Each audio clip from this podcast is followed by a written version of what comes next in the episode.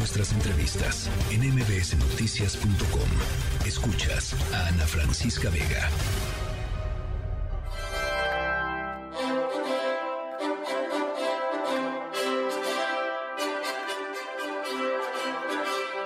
Bueno, pues sí, mañana la coronación finalmente del el rey Carlos III y nos vamos hasta Londres, en donde está Erika Roa. Ella es experta en estos temas de realeza, creadora de la cuenta especializada en Instagram Royalty Report, que es royalty.report. De veras, síganla por allá, cosas muy, muy interesantes. Y me da gusto saludarte hasta Londres. Erika, ¿cómo están las cosas? Cuéntanos. Muchas gracias antes que nada por el espacio. Pues aquí la verdad en Londres es una fiesta. O sea, hay calles cerradas. Ahorita acabo de llegar de Buckingham. Cerraron gran parte de la vialidad porque eh, se está llevando a cabo un evento diplomático con embajadores, con personalidades de incluso de otras casas reales. Eh, y bueno, es la locura. Ahorita les voy a compartir unas imágenes para que las tengan de primera mano. La verdad es, eh, eh, todos los ingleses están festejando eh, a su próximo, bueno, ya su rey, pero mañana será su coronación. Todos los locales, casi la mayoría de los locales en Londres están adornados, celebrando el día de mañana. Y la verdad es que creo que los ingleses se están volcando con su, con su monarca. tenían dudas, pero creo que ahorita están contentos y, y, por supuesto le van a dar la oportunidad a Carlos III de demostrar eh, de qué está hecho, la verdad, y con ese ejemplo impagable de Isabel II, seguro lo hará muy bien.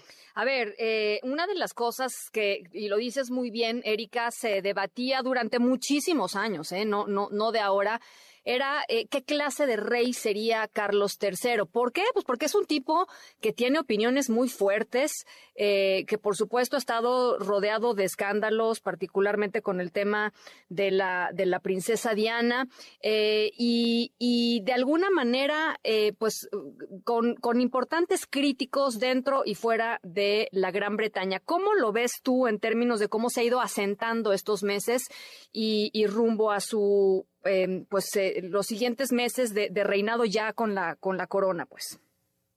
Definitivamente no es un monarca carismático, eso lo sabemos, pero creo que va a ser el rey que haga grandes reformas dentro de la casa real. Mira, eh, yo creo que eh, la quizá la acción inmediata que hizo apenas llegar al trono fue una regla de austeridad. Incluso se estaba velando a la reina eh, Isabel II en la abadía y eh, les llegaron, enviaron en ese momento, dos, tres días después de la muerte, eh, 100 cartas a 100 empleados para darlos de baja porque decía que eran muchísimos, muchísimos empleados eh, y que no podía ser así. Entonces creo que la primera regla va a ser austeridad. También lo vimos dentro de la Casa Real ya avisó a algunos miembros que si no se unen a la agenda oficial, pues no recibirán la ayuda o el, digamos la paga de la monarquía. Entonces, toda la gente que se quiera integrar de la familia real tiene que trabajar, si no, no va a recibir ni, un, ni una libra. Y también eh, ya hizo movimientos dentro de las casas y palacios que son propiedad, bueno, eran propiedad de la reina Isabel.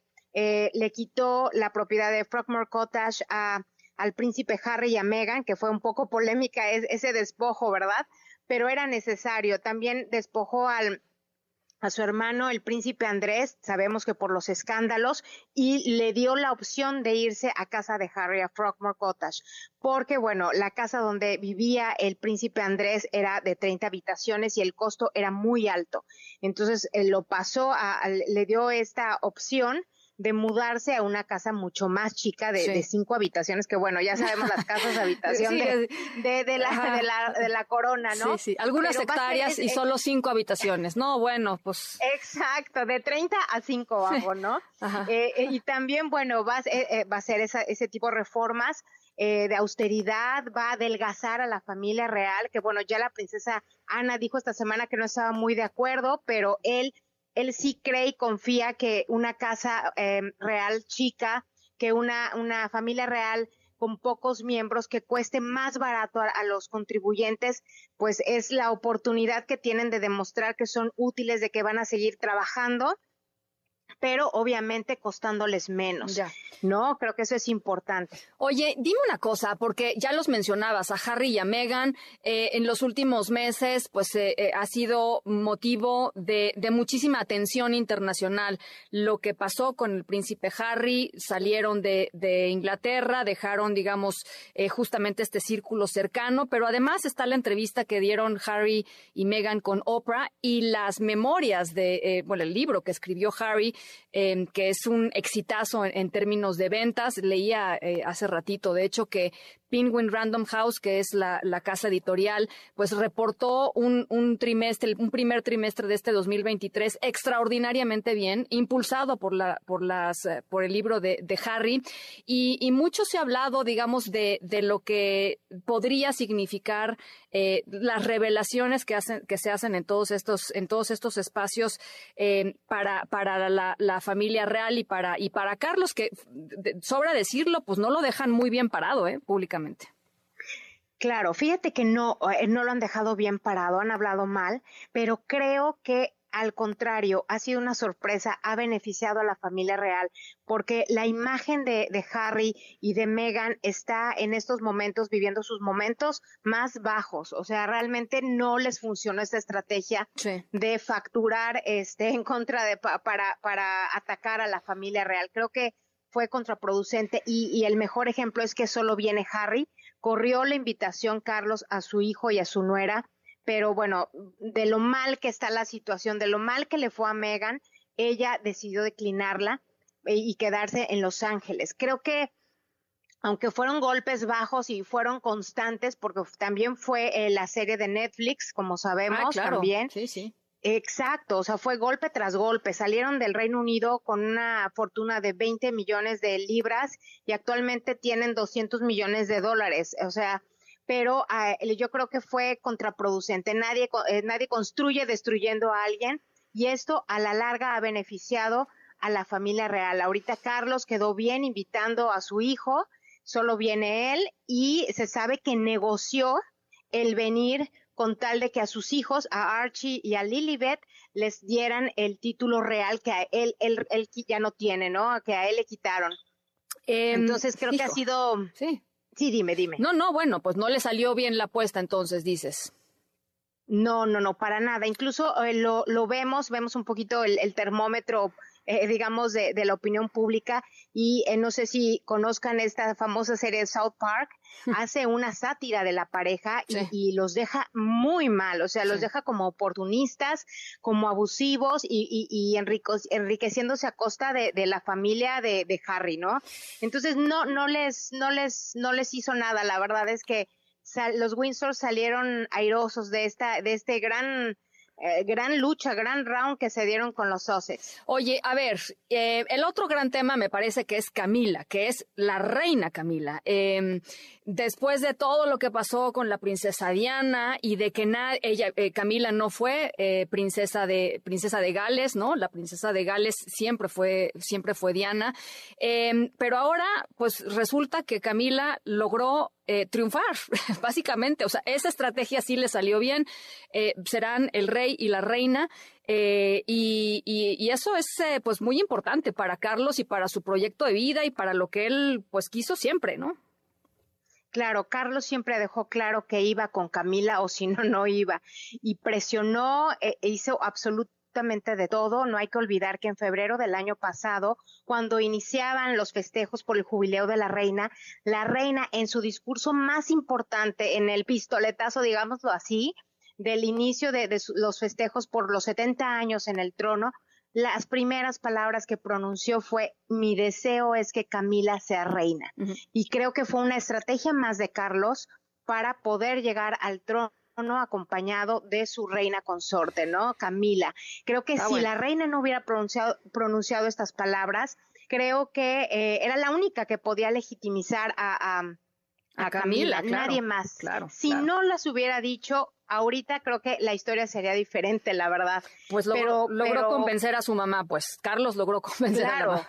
Claro, la verdad es que aquí el cuento de fueron felices para siempre, pues no lo quedan a deber porque pues ahora sí que, el, digámoslo así, la mala se quedó eh, eh, coronada, ¿no? Como sí, sí, sí, sí, Ahí Disney nos hizo un daño irreversible, tenemos que reclamarle, este, pero bueno, pues ya es, es reina consorte, nos guste o no es reina consorte, creo que los ingleses le, les están dando la oportunidad a esta pareja tan polémica, por supuesto, y creo sinceramente que la gran, que, que, que Diana va a llegar a, a, realmente a ser la reina de corazones eh, cuando su hijo William llegue al trono. Creo que ahí sí veremos un final feliz. Creo que William, mira, algo curioso es que este, e, este el pasado mes de, de agosto, Diana cumplió 25 años de fallecida y eh, no se hizo ningún, ningún festejo, no se tocó el tema. Eh, todo muy, eh, pues con mucho silencio, ¿no? Sabiendo quizá que la reina le quedaban pocos meses de vida, Carlos apagó, apagó los festejos, apagó el, eh, bueno, no los festejos, pero sí los homenajes las celebraciones. a, Diana, justo porque no la quería cerca de su coronación, no quería el recuerdo de Diana en, en, en su coronación. Entonces, todas estas estrategias, pues han, eh, han querido apagar el, el recuerdo de Diana, pero creo que cuando llegue William va a dar todos, todo el reconocimiento a su madre. Pues creo que vamos a poder ver eh, no solo parques en su nombre, estatuas, calles, le, la va a coronar realmente en, en, el corazón de todos los ingleses. Bueno. ¿no? Me llamó mucho la atención el día de ayer, perdón, eh, que fui a, a, Kensington y de verdad, cuando, cuando fui al funeral, cuando vine al funeral, había una esquinita dedicada a Diana. Hoy, ayer que fui, perdón, no había nada de Diana más que un libro, es lo único que se vendía de todos los souvenirs y déjame que te digo que son muchísimos. Híjole. Oye, bueno, para, para cerrar, Erika, mañana eh, pues toda la pompa, ¿no? De, de, de la corona inglesa eh, eh, por las calles de Londres.